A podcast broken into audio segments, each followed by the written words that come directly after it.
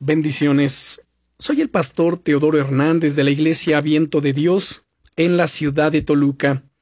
El devocional del día es Haz que tu casa sea un lugar de honra. En la misma línea de lo que veíamos ayer, otro de los grandes enemigos de la honra es la familiaridad. No sé si habrás escuchado esta expresión, pero recuerdo que en España le suelen decir, donde hay confianza, da asco. Y en ocasiones es verdad. Esa familiaridad puede llevarnos a estar tan acostumbrados a las personas que nos rodean que podemos dejar de valorarlas, llegando incluso a perderles el respeto en el día a día. Y seguramente ahorita te viene a tu mente algún recuerdo. Esto desgraciadamente ocurre en cualquier contexto, pero es típico verlo en matrimonios, con la familia o en las amistades y tiene consecuencias nefastas para las relaciones.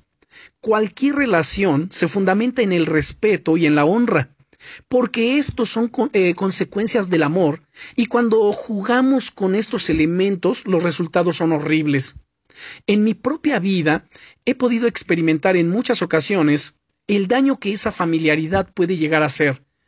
Me llama la atención cómo la familiaridad de los habitantes de Nazaret hacia Jesús no le permitió hacer ningún milagro considerable en esa ciudad.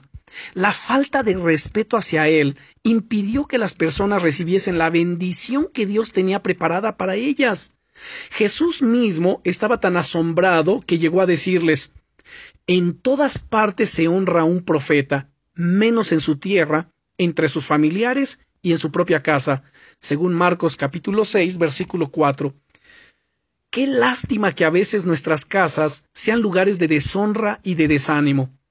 Cuando tratamos a otras personas con esa familiaridad mal entendida, no solo las dañamos a ellas, sino que además nos dañamos a nosotros mismos y cerramos la puerta a la bendición de Dios.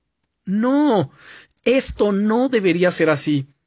Es por ello que la Biblia nos recuerda en varias ocasiones que tenemos que honrar a nuestros padres, en Efesios capítulo 6, verso 2 nos dice, Honra a tu padre y a tu madre, para que te vaya bien y seas de largos días sobre la tierra, porque este es el primer mandamiento con promesa.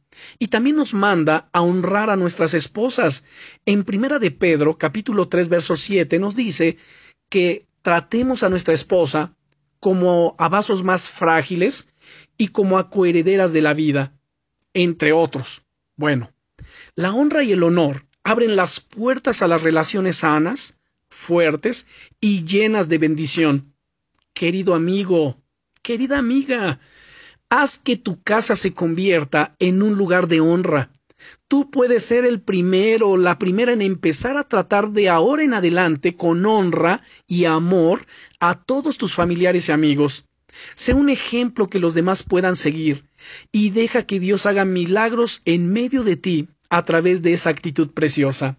Oremos. Señor, quiero que mi hogar, que mi casa sea un lugar de honra. Perdóname y perdónanos porque a veces permitimos que la deshonra entre a nuestra casa. Te pedimos que nos ayudes a que nuestro hogar sea ese lugar de honra y ayúdame a mí a tomar a partir de hoy la iniciativa de honrar a todos a quienes estén a mi lado, principalmente a mi esposa, a mis hijos, a mis familiares, a mis seres queridos, a mis padres y hermanos, en el nombre poderoso de Jesucristo. Amén. Recuerda, te llevo en mi corazón y en mis oraciones. Bendiciones.